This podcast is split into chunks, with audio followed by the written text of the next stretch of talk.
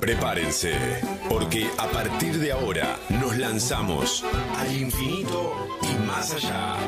Un extraño programa alimentado con un conjunto de conocimientos obtenidos mediante la observación y el razonamiento sistemáticamente estructurados y de los que se deducen principios y leyes generales. Sí, ciencia.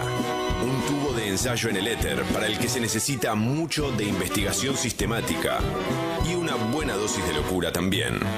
Y mirá lo que pasó con Galileo, porque él decía que la Tierra no era el centro del universo, sino que era el Sol, y terminó confinado en su casa, preso, etcétera. Y nosotros enseñamos en la facultad hoy lo que en aquella época se decía que era una locura total. Desde el presente viajamos al pasado y ¿qué se creen? También tratamos de remontarnos hacia el mañana.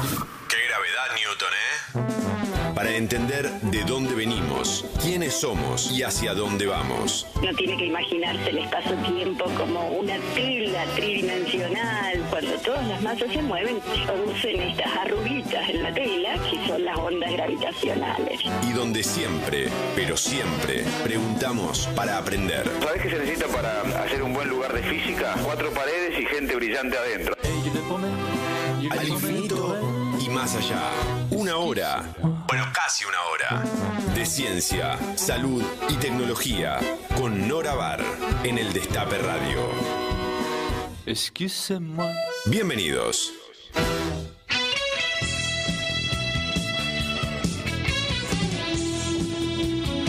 Hola amigos, ¿cómo están? Nosotros aquí con todos los motores prendidos para irnos al infinito y más allá. Lamentablemente hoy eh, con noticias no tan buenas, estamos con dos alertas epidemiológicas, una por dengue, hay 15 comunas de la capital con más de mil casos comprobados o probables de dengue, muchos mosquitos, ya lo sabemos todos, invasión de mosquitos, no todos son Aedes aegypti, que son los que los que eh, transmiten el dengue, hay también Aedes albifasciatus que molestan mucho, pero no son los que transmiten la enfermedad. Pero eh, sí, hay que cuidarse, tratar de ponerse repelentes, etcétera, y vigilar que en los balcones, en las casas, no haya recipientes con agua. Ya lo repetimos muchas veces, pero bueno, tirarle eh, una pava de agua hirviendo a la, a la rejilla, en fin, fijarse que no se acumule agua para no eh, promover el nacimiento de más mosquitos. Y también preocupación por el sarampión. Tercer caso en, este, en esta oportunidad. eh, el segundo había sido de un chiquito llegado de Barcelona sin vacunar. Y ahora, como era previsible, se infectó o le transmitió la enfermedad a su hermanito, un hermanito de 13 meses, el chiquito primero tenía 6 años, también sin vacunar contra el sarampión. Y no solo en la Argentina hay problemas con el sarampión, sino también en otros países, por ejemplo Estados Unidos, hay brotes de sarampión. Es fundamental tener los esquemas completos. Sabemos que en los chicos a los 12 meses y al ingreso escolar tiene que darse la vacuna triple viral que contiene la vacuna contra el sarampión. Los mayores de 65 años estamos protegidos porque se considera que tuvimos contacto con la enfermedad, pero quienes no tengan 65 años y especialmente si van a viajar al extranjero, tienen que vigilar tener el esquema completo de inmunización contra el sarampión. Es una enfermedad que puede ser muy leve, pero a veces no es tan leve y puede dejar secuelas. Así que, en fin, siempre tenemos que estar atentos a estas cosas. Pero fuera de eso, ya listos para irnos 56 minutos al infinito y más allá. Al infinito y más allá. Al infinito. Más allá. Al infinito y más allá. Al infinito y más allá. Para aprender, imaginar y soñar no hay edades. Al infinito y más allá. Ciencia, salud y tecnología. Con Nora Bar por el Destape Radio.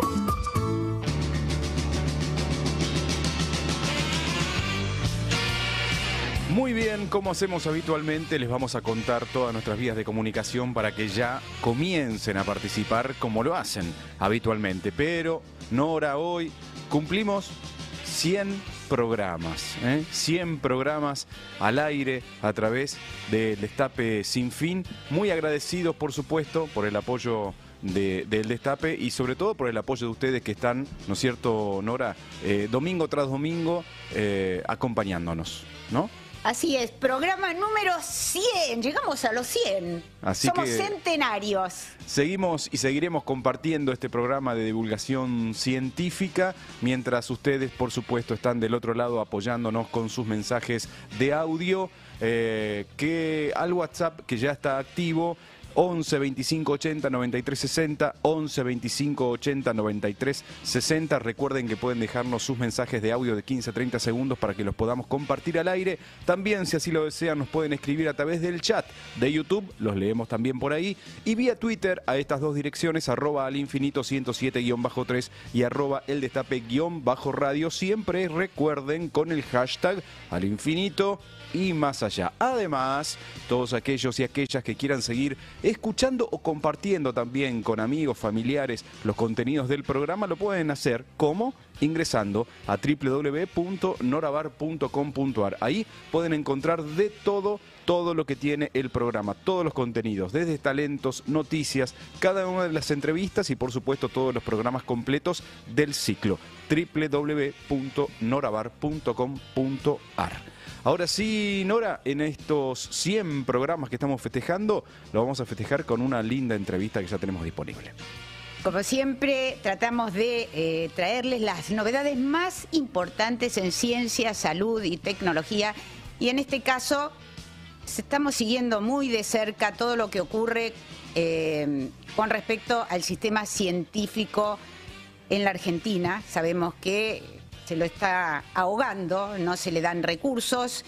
Y esta semana el Consejo Interuniversitario Nacional, el CIN, eh, emitió un documento muy importante advirtiendo que las universidades nacionales están en una situación crítica. Queremos saber un poco más sobre eso y ya tenemos en línea al decano de una de las más eh, de las facultades más importantes en materia de ciencia e investigación que tiene el país. Estamos hablando de Guillermo Durán. Guillermo es licenciado en matemática y doctor en computación eh, por la UBA. Es investigador principal del CONICET, profesor adjunto en el Departamento de Ingeniería Industrial de la Facultad de Ciencias Físicas y Matemáticas de la Universidad de Chile. También profesor asociado en el Departamento de Matemática de la Facultad de Ciencias Exactas y Naturales de la UBA y, como mencionó Nora recién, también decano de la Facultad de Ciencias Exactas y Naturales de la Universidad de Buenos Aires. Hola Willy, ¿cómo estás? Hola, ¿cómo les va? Un gusto enorme poder conversar con ustedes. Felicitaciones por los 100 programas. Ah, muchas gracias, un honor para nosotros y cuando decimos una de las facultades más importantes en materia de investigación, no es por desmerecer a las demás, pero sabemos que la Facultad de Ciencias Exactas y Naturales de la UBA tiene alrededor del 10%, corregime si cambió eso, pero tradicionalmente siempre se decía que allí trabajan alrededor del 10% de los investigadores que tiene el país. ¿Cuántos institutos tiene la Facultad de Ciencias Exactas? Sí, tiene, hoy es un poquito menos el número de investigadores, pero debe rondar el 8% de los investigadores CONICET del país. Tiene 19 institutos, UBA CONICET, 21 institutos en total, hay dos que, hay dos que no son del CONICET todavía, eh, pero, pero sí, digo, eh, en, cualquier indicador que tomes, también en el número de publicaciones, eh, lo que se genera desde las facultades debe estar cerca del 10% de lo que se genera en el país, sí, así es. Sí, impresionante. Nosotros como periodistas siempre tenemos que frecuentar la ciudad universitaria o hablar con los investigadores de la ciudad universitaria, porque además la producción es de una calidad internacional. Pero en este momento eh, está dentro del grupo de las universidades nacionales y amenazada por sí. eh, los mismos problemas que tienen desde Salta hasta eh, o de, de Jujuy hasta Tierra del Fuego. ¿no? Todas las universidades nacionales están en una situación realmente angustiante por esta, este congelamiento que se anunció de eh, los recursos para hacer ciencia y además para educar. Eh, ¿Cómo, ¿Cómo fue este, cómo surgió este, este documento y quiénes lo firman? Porque según tengo entendido, no es solamente de una parte del espectro político, sino que hay rectores que provienen de todas las orientaciones, ¿no? Sí, por supuesto, totalmente unánime. Y antes que, que la declaración del SIN, que vos comentabas recién, el día martes el Consejo Superior de la UBA sacó una declaración muy similar también votada de manera unánime, ahí convivimos decanos, decanas de, distintos espacios ideológicos, pero en, este caso estamos todos totalmente de acuerdo que las universidades públicas no pueden funcionar con este congelamiento presupuestario. Eh, yo decía que con un 210% de inflación en el año 2023, los presupuestos congelados implican algo así como un tercio, en realidad un poco menos que un tercio en valor real de lo que recibimos en el año 2023, lo que hace imposible funcionar desde cualquier punto de vista, ¿no? Digo, con esos gastos de funcionamiento uno arregla desde un caño eh, que se rompe hasta eh, los insumos de laboratorio para la docencia, eh, las tizas o los marcadores para dar clase, todas las cuestiones más básicas que se te puedan ocurrir, eso se cubre con los gastos de funcionamiento. Ya el año pasado eran escasos, voy un paso más atrás, del 2022 al 2023 los gastos de funcionamiento se ajustaron nominalmente algo así como un 70%, con un 100 de inflación, por lo tanto ya se nos habían disminuido un poco para el año 2023, ni que hablar con esta drástica disminución que implica los eh, presupuestos congelados. Eh, este es un punto, y el otro punto que destacamos es el salarial. El año pasado, con ese 200% de inflación anual, los salarios en tanto docentes y no docentes, algo así como que se triplicaron nominalmente, es decir, acompañaron razonablemente bien a la inflación. En este trimestre, desde que asumió el nuevo gobierno, con salarios congelados e inflación que va a rondar el 70% aproximadamente en tres meses. Eh, ahora hay una, una, oferta de algo así como el 6% de ajuste, lo que va a hacer que los salarios se reduzcan drásticamente y ese es otro de los problemas que marcamos, ¿no? Va, va a haber muchas chances que muchos docentes opten por irse al sector privado, irse del país. Digo, cada vez se nos va a hacer más compleja la posibilidad de seguir dando clases de manera normal eh, si además de, de congelarse los eh, gastos de funcionamiento, se congelan los salarios. Sí, es, eh, muy angustiante lo que, lo que vos comentás. Willy, eh, es evidente para cualquiera de nosotros que el salario se está haciendo humo realmente, no, no, no puede afrontar los gastos normales, ocurre en los hogares y lo mismo pasa en las universidades, donde no solamente se hace ciencia y es, son parte eh, crucial del sistema científico, sino que además se forman los estudiantes y se forman los próximos científicos. Y fuera de, digamos, uno piensa, bueno, se puede hacer ciencia teórica, pero ni siquiera ciencia teórica, ¿no? Porque hay que pagar la luz, las universidades van a quedar sin subsidios de ningún tipo, hay que pagar todos los gastos, como vos comentabas, de funcionamiento, de limpieza, de seguridad, los equipos tienen que, necesitan un mantenimiento. ¿Cómo, cómo, cómo se piensan ustedes y hasta cuándo piensan ustedes que se va a poder afrontar? No, es muy difícil, es tal cual lo decís. Eh, de vuelta, digo, sin hacer eh, grandes análisis eh, de datos, digamos, con un presupuesto reducido a un tercio, funcionar más que cuatro meses va a ser muy difícil. Yo tengo la esperanza de que el gobierno nacional recapacite, entienda el rol que nuestras universidades juegan y que entonces eh, esto se, se, mejore a lo largo de los meses. Las universidades públicas argentinas son, como vos decías, de excelente nivel. Eh, yo siempre digo, nuestros colegas en el exterior siguen sorprendiéndose de que a pesar de los vaivenes políticos que la Argentina tiene, los recursos humanos que se forman son de excelente calidad. Digo, y esto pasaba hace 30 años y sigue pasando hoy. Nuestros colegas, amigos, compañeros que han ido a estudiar al exterior, en general tienen una mejor formación que eh, eh, equivalentes compañeros de, países desarrollados. digo, bueno, esto corre serio riesgo si no, si no existe la financiación necesaria, ¿no? Estamos viendo en imágenes el edificio Cero más Infinito, un orgullo. Una hermosura, sí. Un orgullo de la Facultad de Ciencias Exactas. Realmente uno entra ahí, parece que estuviera en Holanda o en Alemania, no sé, o, mejor incluso, eh, donde no solo están dadas todas las condiciones de infraestructura, sino también eh, se hace enseñanza del, como decías, del máximo nivel, incluso los chicos, por ejemplo, de carreras como ciencias de la computación o la novísima ciencia de datos, eh, Sí. están tironeados muchas veces Sí. y antes de terminar la licenciatura son requeridos por las compañías porque su Sí. formación es excelente, ¿no sé? O, o sea, estamos matando también a la gallina de los huevos de oro.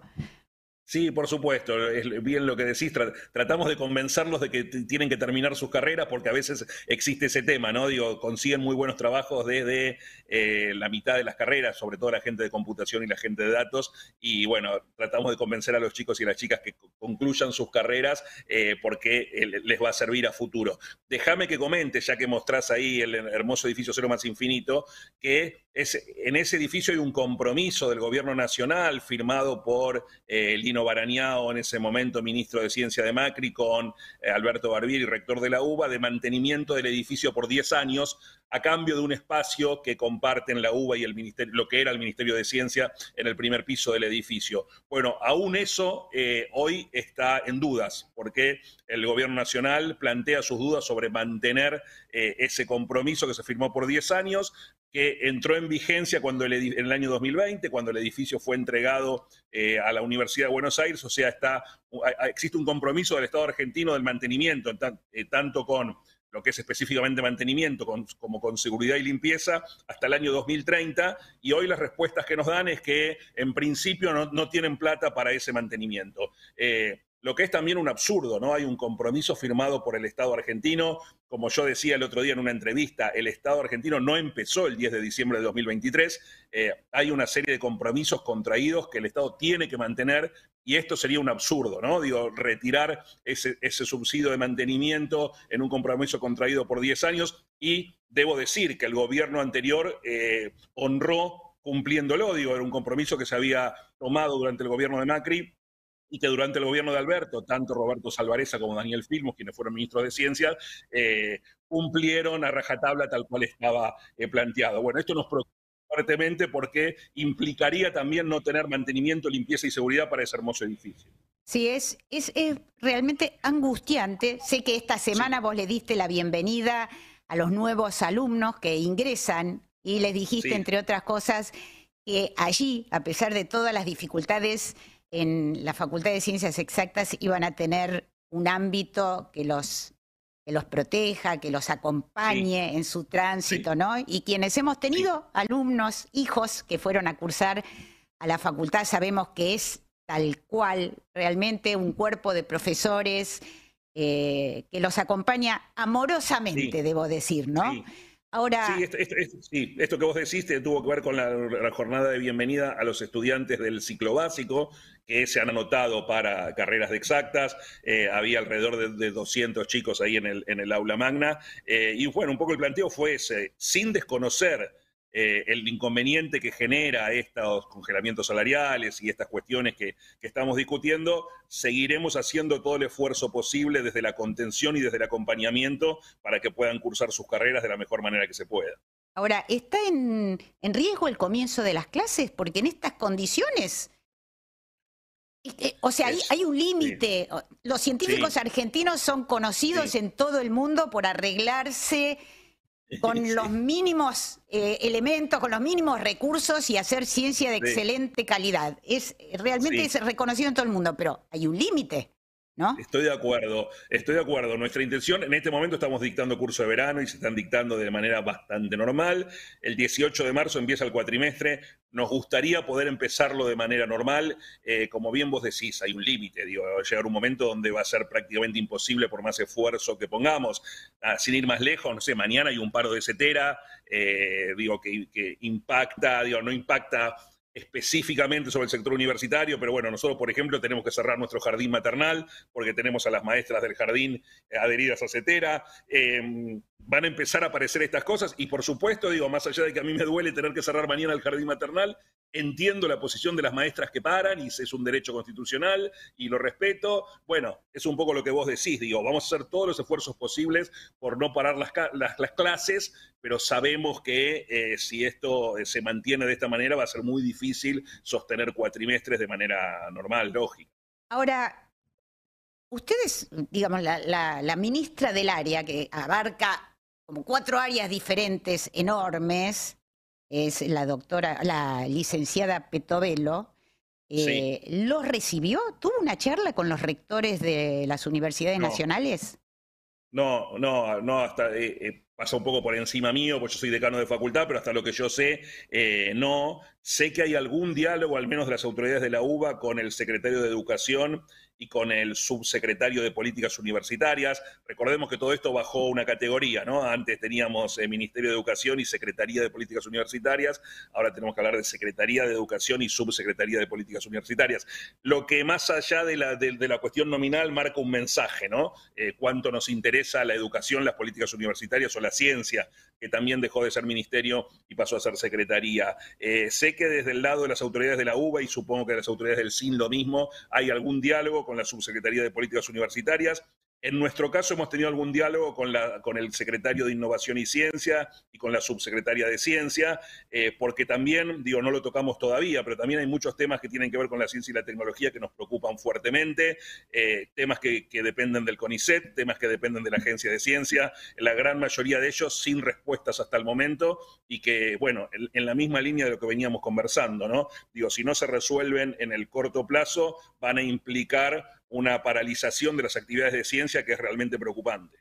Ahora, eh, hay muchas maneras de destruir. Una manera es, como ocurrió esta semana con el INADI, que se cerró directamente, se eliminó. Otra manera es ahogar a las instituciones, déjame, Déjame, Nora, hacer una observación ahí. Sí. Eh, hay un discurso y un mensaje de que se va a eliminar. Entiendo que se tiene que eliminar por ley. Por lo tanto, eh, debería pasar por el Congreso, eso antes de ser eliminado. Está claro que se lo puede ahogar presupuestariamente, pero la eliminación del INADI, según entiendo, no soy abogado por supuesto, eh, tiene que pasarse por el Congreso. A veces pasa mucho con este gobierno que dicen cosas que después en la práctica, por las legislaciones que existen, no pueden ser cumplidas. El absurdo este que planteaban de cobrarle a los extranjeros, digo, eso es eh, en las universidades, eso es inconstitucional. A veces hay como discursos, déjame decirlo así, para la tribuna, eh, que después en la práctica no pueden ser llevados a la no pueden ser concretados porque no, no, están las normas legales para hacerlo. Claro, pero decía otra estrategia que al final lleva el mismo objetivo es ahogar a las instituciones, ¿no es cierto? Sí. Si tenemos eh, a las universidades sin recursos de ningún tipo, bueno, eh, los sueldos estancados, no van a estar los profesores universitarios, que son personas formadas a lo largo de décadas sin poder afrontar los gastos mínimos, digamos, familiares, bueno, eh, de alguna manera estás destruyendo una educación reconocida en toda la región y en otras partes del mundo también, pero en toda la región como de la mayor excelencia en América Latina, ¿no? Sabemos que vienen muchos estudiantes de otros países, eh, muchas veces a estudiar a la Argentina, porque encuentran un ambiente universitario de muy alto nivel, casi digamos, estaría a la par con universidades extranjeras, tal vez no con la, las facilidades de infraestructura que pueden tener universidades norteamericanas, pero sí, pero con la misma excelencia académica, ¿no? Ahora, yo, te diría, yo te diría, Nora, que en formación de grado incluso superior. Superior. en, formación, en formación de grado, nuestra formación, eh, por ejemplo, comparada con la de Estados Unidos, eh, es, muy superior. Y eso lo ven nuestros estudiantes que van a hacer doctorados, eh, por ejemplo, a Estados Unidos. Su, forma, la formación de grado que tienen, en general, es mucho mejor que la que reciben otros compañeros de ellos de, de países desarrollados. sí, es tal cual lo decís, y ese ahogo presupuestario obviamente es una forma de ir destruyendo de a poco eh, y eh, nos pasa, como te decía recién, en el, ámbito de la ciencia, eh, hablábamos de las becas doctorales, becas doctorales que estaban anunciadas 1.300 el año pasado y que el directorio de CONICET ahora dice que darían 600. Tenían que empezar el primero de abril, ahora se dice que van a empezar el primero de agosto. O sea, todos los mensajes empiezan a empujar a nuestros chicos hacia afuera del país o hacia la industria, pero no a seguir haciendo ciencia de calidad en las universidades públicas. Tampoco hay tanta industria innovadora y que haga investigación en la Argentina como para absorber a, los chicos que se forman como científicos, ¿no? o sea... Por supuesto, en algunas áreas hay un poco más que en otras, eh, pero no, efectivamente. Eh, es un tema, y además también lo que decíamos estos días, ¿no? Lo que se destruye en seis meses, por ahí después requiere diez años para, para, para volver a la situación en la que estábamos. O sea, no, no es que hace falta el mismo tiempo. Y eso es lo que también nos preocupa seriamente. Eh, ¿Cuáles son los próximos pasos entonces que tenemos que a los que tenemos que prestar atención. Eh, digamos, no hay por ahora ninguna puerta abierta para, para modificar esta situación. Eh, en principio, lo que te decía recién, digamos, dimos todos los mensajes que podíamos y yo decía en términos futboleros, ahora un poco la, pelota está en el campo del gobierno. Eh, debería poder dar algunas respuestas. Incluso nos hemos eh, reunido con legisladores de los distintos sectores políticos a ver si se puede hacer algún tipo de pedido de informes desde el Congreso. Eh, digo, estamos yendo por todas las vías que se pueden, por supuesto institucionales, legales, lógicas, eh, para poder hacer, poder dar a entender que, de esta manera, así como están planteadas las cosas, ni, las universidades públicas ni, ni, ni, el sistema general de ciencia y tecnología puede seguir funcionando sin presupuestos respuestas ahora en el corto plazo. Eh, y bueno, por supuesto, como, decía, como decíamos hace un rato, en caso que esas respuestas no estén, bueno, ver qué tipo de, medidas de acción se pueden tomar también en el corto plazo para eh, hacer todavía más visible la cuestión. Creo que esta última semana lo hicimos.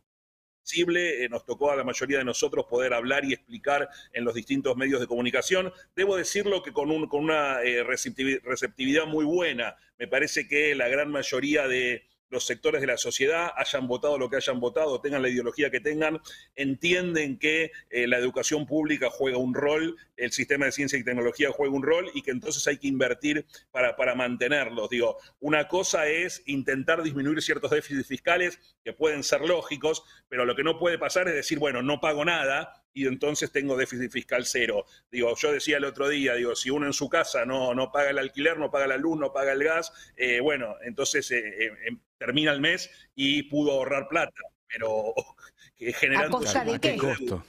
A claro. que sí, si no compramos comida también vamos a tener un montón de dinero para ahorrar, ¿no? Claro, por eso digo, digo, eso llevado al extremo, como parece hacer este gobierno, eh, realmente es absurdo. Willy, te agradecemos muchísimo estos minutos. Por supuesto, te vamos a decir hasta luego, porque vamos a seguir pendiente de esto. Seguramente te estaremos molestando próximamente. Esperemos que esto se revea, que las personas que están encargadas de tomar las decisiones en materia educativa y científica recapaciten y se den cuenta que están destruyendo algunos de los tesoros que tiene el país. Esperemos, eh, déjame adelantar también que mañana tenemos reunión del Consejo Directivo de Exacta, que vamos a sacar una declaración en la misma línea como para poder seguir dando estos mensajes. Y bueno, por supuesto, a disposición para seguir charlando. Siempre un placer enorme poder conversar con ustedes y ojalá eh, podamos ir mejorando de a poco esta situación que nos preocupa seriamente. Ojalá, ojalá. Te mandamos un gran, un enorme abrazo.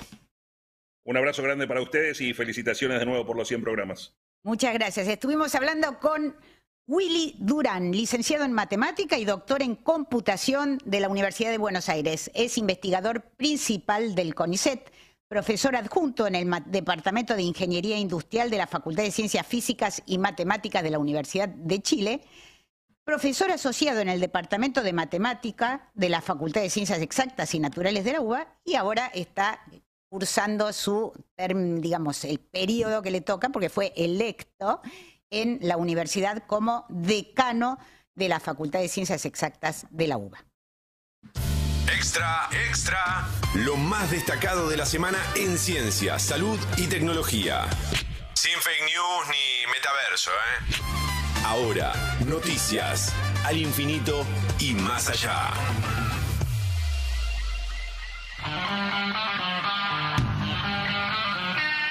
Para colmo de males, Nora, vinculan la contaminación del aire también con mayor riesgo de demencia. Así es, se le están encontrando una cantidad de asociaciones negativas a la contaminación del aire, a la que, em, bueno, acá en Buenos Aires no le estamos dando mucha importancia porque ni siquiera tenemos una buena cantidad de medidores, creo que hay uno o dos, no sé si están funcionando pero hay ciudades del mundo como Ginebra donde uno sale a la mañana y puede fijarse cuál es el nivel de contaminación del aire. Una investigación realizada en Atlanta, Georgia, encontró que las personas con mayor exposición a partículas finas relacionadas con el tráfico tenían más probabilidad de, eh, de tener altas cantidades de placas amiloides, que es la característica vinculada con la enfermedad de Alzheimer. Los investigadores determinaron que los casos de estudio que pasaron por, una alta exposición a cierto tamaño de partículas suspendidas en el aire tenían casi el doble de probabilidades de eh, sufrir altos niveles de placas amiloides en el cerebro, mientras que los que tenían mayor exposición en los últimos tres años tenían un 87% más de riesgo. Es una asociación, no es que está probada la causalidad, pero se van sumando evidencias. Atención aventureras y aventureros, la NASA busca voluntarios para un simulacro de viaje a Marte. Yo, yo, yo, yo, yo, yo quiero, yo, también, ¿eh? quiero. Por ahí, ¿eh? ¿Nos anotamos? Yo quiero, porque así nos sustraemos de todo lo que está pasando. Para cualquiera que ya esté cansado de las malas noticias y esté fantaseando con borrarse de todo y lanzarse un viaje al espacio exterior, bueno, la NASA ofrece una oportunidad interesante. La agencia espacial está buscando cuatro voluntarios para pasar un año viviendo en Marte. Bueno, no en Marte, sino en una réplica del planeta rojo impresa en 3D. El, el aislamiento está garantizado. La propuesta que tendrá lugar en su centro espacial Johnston, en Houston, es parte del programa de exploración de rendimiento y salud de la tripulación de la NASA, diseñado para ayudar a desarrollar y evaluar los sistemas que utilizará la primera generación de astronautas que visiten Marte en misiones, escuchen bien esto, ¿eh? porque son ambiciosas, están programadas para la década de 2030. Hasta a lo mejor lo llegamos a ver y todo. ¿Y por qué no? Resuelven el misterio de cómo cantan las ballenas. A ver, ¿cómo es esto, Nora? Bueno, se sabía que las ballenas se comunican a través de cantos que se propagan un montón de kilómetros, miles de kilómetros, pero no se sabía exactamente cómo. En los humanos, la voz surge de vibraciones cuando el aire, el aire pasa sobre estructuras llamadas cuerdas vocales que están en nuestra garganta. ¿no? Las ballenas barbadas, en cambio, tienen una gran estructura en forma de U con un cojín de grasa en la parte superior de la laringe. Esa anatomía vocal permite a los animales cantar reciclando aire y evita que inhalen agua.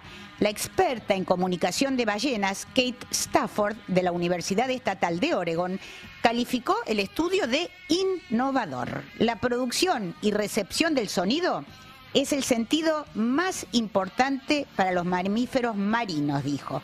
Por eso este conocimiento podría ser vital para la conservación de las ballenas jorobadas, las ballenas azules y otros gigantes del mar que están en peligro de extinción y cuyos cantos, habría que agregar, justamente se ven perturbados muchas veces por el ruido que producen las flotas comerciales.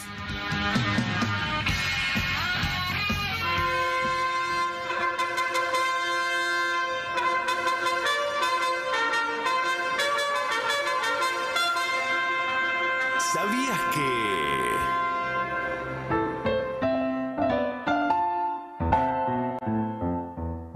¿Sabías que ya se hacía ciencia en el Río de la Plata durante los años de la independencia? En La Ciencia de Mayo, la cultura científica en el Río de la Plata, 1800-1820, Fondo de Cultura Económica, 2010, Miguel de Azúa explora en qué consistía hacer ciencia en el virreinato y luego de que nos liberáramos del dominio español. Cuando todavía no existía la ciencia como profesión, las prácticas científicas intentaban abrirse camino en una situación de cambio violento y estuvieron en gran parte al servicio de los ejércitos patrióticos. En esos días, los saberes científicos consistían en una configuración de tradiciones, conocimiento empírico de médicos, ingenieros y farmacéuticos y una colección de discursos sobre filosofía de la naturaleza transmitida en los establecimientos de enseñanza. Azúa se interna en esa época en la que la política, las guerras y los claustros estaban entretejidos en una trama casi indisoluble para llegar a los orígenes de nuestra ciencia actual. No te vayas, ya seguimos disparados al infinito y más allá.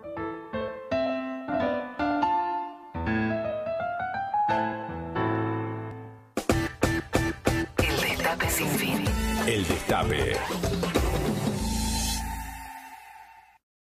Disfruta del verano con las mejores ofertas. Hasta el lunes en Coto, 70% de descuento en la segunda, llevando dos iguales en Lace, Bimbo Pan Artesano.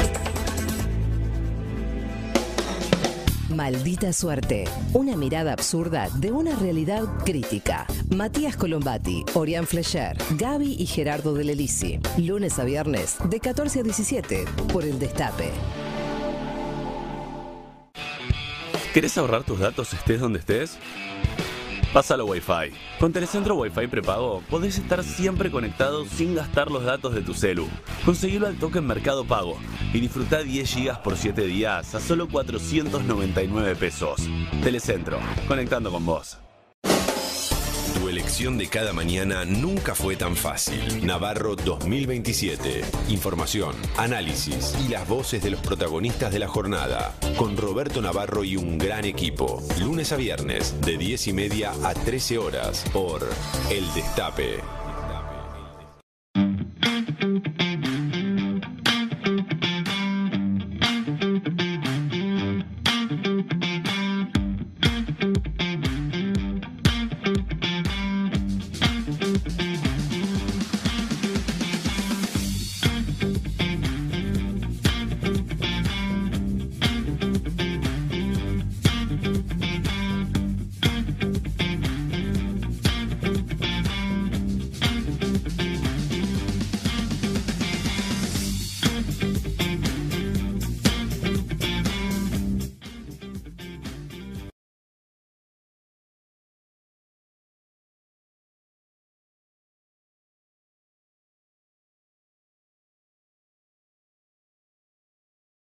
Destape sin fin. Estás escuchando Al Infinito y Más Allá. Ciencia, salud y tecnología. Al Infinito y Más Allá. Con Nora Bar. Por el Destape Radio 1073. Muy bien, abrimos este segundo bloque en Al Infinito y más allá. Te recordamos que estamos hasta las 13, como siempre, con este programa de divulgación científica. Eh, ustedes, todos aquellos y aquellas que quieran seguir compartiendo y escuchando los contenidos durante la semana, en el momento que quieran y donde quieran y cuando quieran, por supuesto, lo pueden hacer ingresando a www.norabar.com.ar. Allí ingresan y pueden encontrarse con todos los contenidos del programa, talentos, noticias, entrevistas y cada uno de los programas completos del ciclo. www.norabar.com.ar. Además, les agradecemos que estén del otro lado, como siempre, participando activamente a través de los mensajes en todas nuestras vías de comunicación. Eh, vía eh, WhatsApp, vía Twitter y también a través del chat de YouTube. Los leemos a través y los escuchamos, por supuesto, a través de todas nuestras vías de comunicación. Eh, felices 100 programas al equipo completo. Ojalá puedan hacer más programas científicos o del conocimiento en el destape. Son importantísimos en estos momentos donde la barbarie avanza sobre el conocimiento y la amenaza también. Los abrazo desde Villa Pegüeña en Neuquén, nos dice Carlos. Muchas gracias, Carlos, por participar. Eh, los rectores deben llamar a conferencia de prensa y mostrar la realidad ya, nos dice María Cristina de Aro de Remedios de Escalada. Algunos de los mensajes que llegan y leemos y también algunos de los mensajes que podemos escuchar, Flor, que llegan a través del WhatsApp. Hola Nora y Equipazo. Muy preocupante lo de la ausencia del Estado en el tema de vacunación que está ocurriendo y va a seguir acrecentándose si sigue este gobierno en las mismas. Y lo positivo es aquellos grandes científicos que siguen trabajando, que lo hacen desde hace años. El otro día leí una nota muy interesante sobre la intervención del ARN mensajero y cómo pueden actuar como interruptores para que determinadas enfermedades genéticas no se produzcan. Maravilloso. ¿eh? No es un tema para un adio, pero me encantaría que ustedes eh, contactaran con esos científicos para que explicaran cómo funciona eso. Un abrazo, Omar de Munro. Muchas gracias, Omar. Sí, lo anotamos. Sí, desde ya, y acá se está haciendo mucho trabajo y se están aprobando los primeros eh, medicamentos basados en eh, manipulación genética o en modificación genética, terapia génica, así que es un tema siempre vigente. Flor, ¿compartimos uno más? Hola Nora y equipo, los felicito por los 100 programas, los he escuchado en su gran mayoría y también agradecerles todo lo que nos dan todos los domingos. Y por favor, hay que cuidar hay que proteger y hay que seguir bancando la ciencia argentina y a los científicos, por supuesto. Mónica de Caseros, un beso enorme. Muchas gracias, Mónica, por participar. A vos y a todos y a todas que están del otro lado participando. No podemos leer todos los mensajes, pero por supuesto compartimos algunos y los seguimos invitando a disfrutar de Al Infinito y Más Allá. Nora, momento de la segunda entrevista del día. Ya vamos a toda velocidad y ahora con un tema increíble, porque a pesar de todas estas catástrofes que están ocurriendo en materia eh, de amenaza al sistema científico, a las universidades, se siguen haciendo cosas también en el país, pero nuestros investigadores que por alguna razón emigraron y están trabajando en otros países como los Estados Unidos, están participando en algunas de, eh, algunos de los avances más, entre comillas, más locos, más de ciencia ficción que se están registrando en este momento. Y uno de ellos es que esta semana la FDA otorgó el primer permiso para un ensayo en humanos de un hígado. Escuchen esto porque es de novela. Creado en el laboratorio. ¿Y quién está interviniendo en eso? Bueno, un gran científico argentino que se llama Ernesto Resnick. Biotecnólogo, actualmente trabaja en una empresa de bioingeniería de órganos para trasplantes. Hola Ernesto, ¿cómo estás? Hola, ¿qué tal, Nora? ¿Cómo te va? Felicitaciones por los 100 programas. Ah, muchísimas gracias. Sí, estamos contentos. Somos centenarios. Acá uno se, enorgullece de seguir cumpliendo, no es como con la edad. Queremos cumplir más y más. Eh, Ernesto, bueno. Totalmente. La verdad que uno cuando se entera de lo que están haciendo se queda de una pieza, porque son esas cosas que uno las leía en las novelas, ¿no es cierto? Así como lee la exploración del sistema solar y, piensa en el viaje a Marte, que ya se está preparando y parece de película. Bueno, pensar que tal vez en un lejano no tan futuro, tan, tan, en un futuro, perdón, no tan lejano, uno va a, en lugar de esperar que una persona fallezca y done sus órganos, va a poder crearlos a medida en el laboratorio. Algo que desafía nuestra imaginación, pero está ocurriendo, ¿no es cierto? Y vos eh, sos parte de eso. Sí, es medio ciencia ficción, ¿no? Hubiera sido ciencia ficción hasta hace 10, 15 años. E, es menos, es más realidad hoy que vivir en Marte, ¿no? Que, desde que éramos chicos eh, se, se, hablaba del viaje al espacio y de eventualmente vivir en una colonia en la Luna, en Marte. Bueno, esto se inició hace unos 15, 20 años eh, en universidad estatal, se transfirió a empresa y hoy es una realidad. Y es como decís, esto es un órgano hecho en el laboratorio, en un bioreactor, preparado para eh, trasplante. Todavía faltan unos años de estudios clínicos, pero bueno, vamos en camino y yo personalmente estoy seguro de que va a ocurrir. ¿Qué emoción se debe sentir estar participando en un proyecto eh, no tiene antecedentes, es tan nuevo que hasta la FDA, que es la autoridad regulatoria en los Estados Unidos, tuvo que estudiar y está estudiando qué cosas tiene que pedir, qué tiene que exigir, qué estudios se pueden hacer para probar que esto va a ser beneficioso, ¿no? O sea, no tiene antecedentes, no, no hay antecedentes de esto. No, para nada. Bueno, y como decís, la FDA eh, entre este tipo de cosas, como vos hace un ratito mencionabas la terapia genética, terapia celular, todas esas son cosas nuevas de los últimos años y la FDA se tuvo que equipar con personal capacitado para entender después, para poder eh, eh, actuar en cuanto a, a proponer mejores cosas, proponer más métodos de seguridad.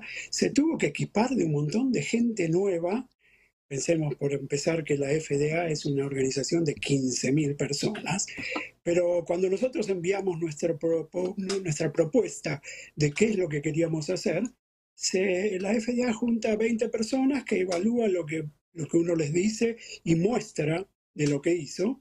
Y te va proponiendo, es un proceso largo, te va proponiendo, bueno, esto no me convence tanto, hace esto y mostrame que... Eh, el órgano que estás haciendo en el laboratorio funciona exactamente como un órgano normal. Eh, todas cosas que, te digo la verdad, llevó mucho tiempo, año, año y medio, pero todas cosas con mucha lógica. La FDA es muy seria, eh, llevó tiempo acomodar a todas las cosas que pidieron, pero las cosas que pidieron no son ridículas, no son eh, cosas burocráticas para molestar, sino efectivamente, porque esto es una revolución, ¿no? Esto es, es em, después si querés podemos hablar de exactamente cómo funciona, cómo hacemos estos órganos, pero es algo nuevo y, eh, hay que probarlo. Claro, eh, hay que establecer justamente todos esos cánones, esos protocolos y sabemos que cualquier... Eh, ¿Por qué es tan importante y es histórico esto? Porque uno en el laboratorio puede hacer un montón de cosas, pero de ahí a que intervenga en un ser humano, ya las normas son muchísimo más exigentes y además no todo lo que anda fenómeno en un laboratorio funciona después en un ser humano. Una cosa es tenerlo en un bioreactor, que ahora te vamos a preguntar cómo es que lo hacen, pero otra cosa es, bueno, conectarlo con un organismo donde intervienen una cantidad de variables que en el, en el bioreactor uno las tiene totalmente controladas. En una persona no es tan fácil controlarla. Pero sí, te queremos preguntar cómo se hacen, cómo se fabrican, entre comillas, estos órganos. Porque el permiso es para el hígado, pero están haciendo más, están haciendo otros órganos también. Sí, entre nuestra compañía y otras, eh, los principales son los principales órganos que normalmente escuchamos que se trasplantan, ¿no? Hígado, riñón, corazón. También pulmón. Va, esto va a servir para todos los órganos. ¿Cómo lo hacemos? Bueno, obviamente el, problema fundamental acá es que para las personas que necesitan un trasplante humano, para esas personas hay una, una, cantidad muy limitada de órganos accesibles, ¿no? Gente que muere, dona sus órganos, van a otra persona. Eh, se calcula que dependiendo del órgano, solamente entre el 10 y el 40% de las personas que pueden necesitar un trasplante lo obtienen. Y esto estamos hablando de personas que seguramente sin el trasplante no sobreviven. ¿no? Después, eventualmente vamos a hablar del futuro en el cual las personas que tengan alguna deficiencia grave, crónica en algún órgano, también podrían recibir un, un, órgano nuevo. Bueno, entonces, eh, los humanos, la cantidad de humanos no es gigante, disponibilidad limitada, ¿qué hacemos? Bueno, vamos a animales. Elegimos el cerdo, casi todos o todos en estos momentos elegimos el cerdo. ¿Por qué? El cerdo, la fisiología del cerdo es muy parecida, los órganos del cerdo son muy parecidos, el tamaño es muy parecido, con lo cual un órgano de cerdo en principio podría funcionar tranquilamente en humanos. Lo que hacemos es sacarle, removerle todas las células del cerdo dejamos solamente el esqueleto del órgano, que es un montón de tejido, proteínas, colágenos, todas proteínas mm, casi parecidas a un plástico no celular. Le sacamos todas las células porque las células es lo que en general resulta en el, en el rechazo de un, de un órgano. Le sacamos todas sus células y las repoblamos con células humanas cultivadas en el laboratorio. En la primera etapa de lo que estamos haciendo son simplemente células humanas. En una segunda etapa de lo que haremos van a ser con células madre del mismo paciente, con lo cual evitar el rechazo va a ser esencialmente total. Eh, o sea, eso a largo plazo es la solución. Eh, y así recreamos un órgano que es eh, montado sobre el, los restos de un órgano de animal, de cerdo, es humanizado con células humanas. Y esta primera, este primer ensayo clínico va a ser con pocos pacientes, la modalidad es un poquito distinta, no vamos a, realmente trasplantar el órgano dentro del paciente, lo que vamos a hacer es ponerlo, es, es un órgano extracorpóreo, lo que vamos a hacer es ponerlo al lado del paciente en, la cama eh, y va a funcionar como un órgano eh, conectado a su cuerpo y la idea es ir probando de que las personas pueden sobrevivir con esta modalidad de órgano, aprender un montón sobre el funcionamiento del órgano que nosotros creamos en un bioreactor y ver que funciona en humanos y con el tiempo ir mejorándolo hasta que yo creo que en mediano plazo vamos a poder implantarlo efectivamente en personas que van a poder salir y vivir su vida normal. E, es una maravilla lo que contás, Ernesto, porque si esto funciona, que todo indicaría que va en buen camino para funcionar y que sería algo factible, bueno, se solucionan dos problemas graves al mismo tiempo. Una es la escasez de órganos, el primero, que sabemos que las listas de esperas para trasplantes son muy largas en todos los países, incluso en los que tienen mejores sistemas de procuración y trasplantes, si bien aumenta en general la donación, pero no alcanza para todo. Y, además es un problema que se va agravando porque cada vez vivimos más, los órganos empiezan a fallar y bueno, cada vez se van a necesitar más. O sea, esto permitiría obviar ese problema. Y el segundo problema es que permite obviar la inmunosupresión, ¿no? Que es, eh, digamos, la persona que recibe un órgano de otro tiene que estar con su sistema inmunológico prácticamente suprimido durante todo el tiempo que siga viviendo. Con esto, si se puede hacer esta idea, digamos, que ustedes tienen en mente, simplemente recibiría el órgano y, no necesitaría esa medicación, ¿no? Exactamente, ese es el, objetivo final, es ese, es, conseguir órganos que no sean rechazados para nada. Como te dije, la segunda etapa será con células madres del mismo paciente, es decir, es rearmar un órgano sano del mismo paciente.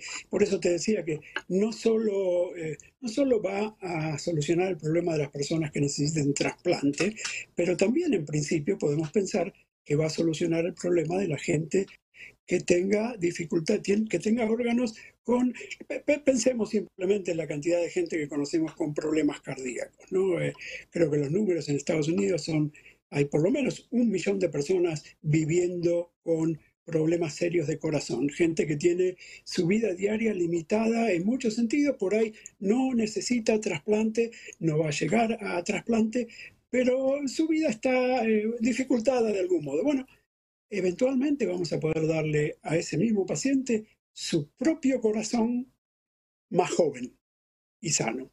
Eh, esto estamos hablando de que, de que estamos posiblemente mejorando la vida de millones de personas. De vuelta, no quiero aventurarme a decir pronto, porque no va a ser pronto, pero en, los tiempos normales de la ciencia, eh, si hablamos de 10 años, es relativamente pronto. Es prontísimo para, para, digamos, para los que sabemos cómo tarda. Pensemos que muchas veces ahora estamos mal acostumbrados con las vacunas contra el COVID, pero incluso desarrollar una vacuna puede tardar 10, 20, 30 años, ¿no? Y hay casos en que no, no se logra, así que eh, o sea, 10 años es un, plazo muy, muy acelerado, muy veloz.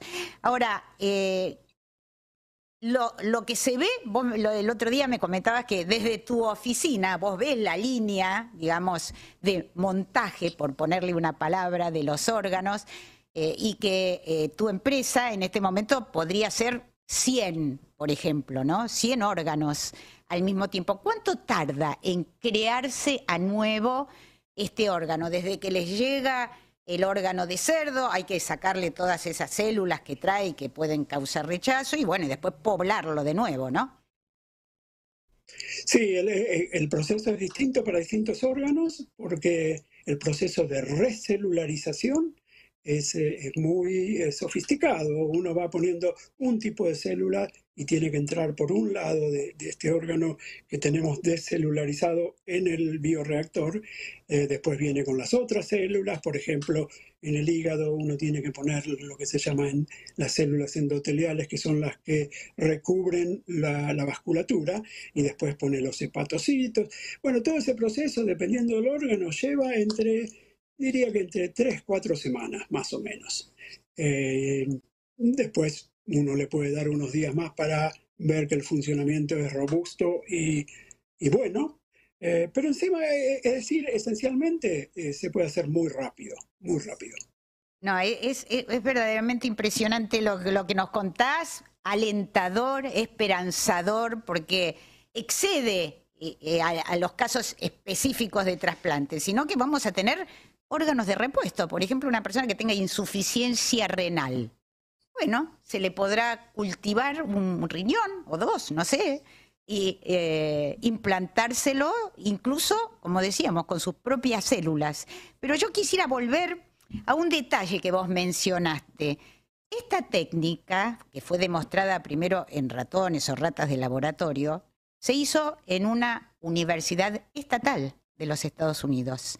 Sabemos que vos seguís muy, muy de cerca todo lo que está ocurriendo en la Argentina. Fuiste un faro durante toda la pandemia por tu gran expertise en anticuerpos monoclonales, vacunas, etcétera, para interpretar eh, estudios, ensayos clínicos, cuándo una vacuna era efectiva o no, cómo eran los modos de transmisión del virus. Bueno, realmente nos ayudaste muchísimo y, y sé que seguís muy de cerca todo lo que está ocurriendo en la Argentina. Y uno de los mitos que circulan eh, aquí es que la ciencia que se hace en los países desarrollados es toda privada, que la financian las empresas privadas y que se puede hacer toda, toda ciencia privada. Sin embargo, esto que vos decís, que es lo que los norteamericanos dicen cutting edge, está en la frontera, ¿no? De, lo, lo, que se puede pensar en ciencia, se inició en una universidad estatal y solo después eh, se transfirió a una empresa privada. ¿Qué opinás vos sobre, sobre esta moda o esta tendencia que ha surgido últimamente en suponer que la ciencia se puede dejar todo en manos privadas?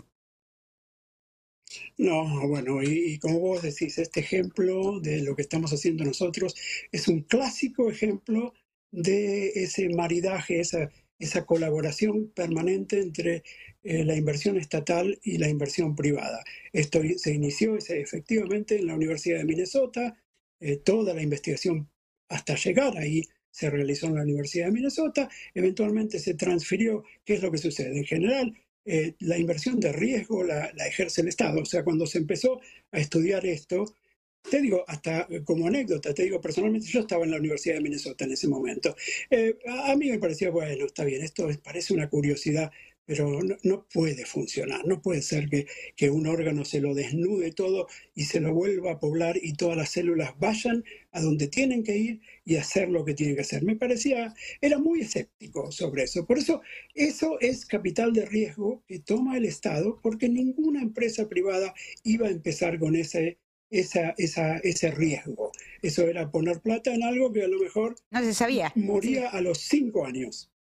Eh, ¿Qué es lo que se hace? Bueno, eso es lo que dice, se encontró algo que eh, esto parece funcionar y tiene, esto podría ser realmente importante para, para la humanidad.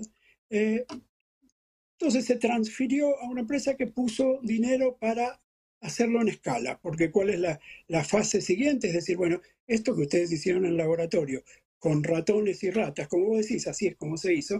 Bueno, esto, ¿cómo lo adaptamos a un humano. Bueno, tenemos que pensar en un animal más grande, los costos empiezan a, acrecentar, ¿no? Trabajar con ratoncitos que uno tiene en su laboratorio o en, el edificio de la universidad, hay una, en general hay un lugar donde se crían los ratoncitos, eh, con los cerdos no funciona así, los costos son más altos, bueno.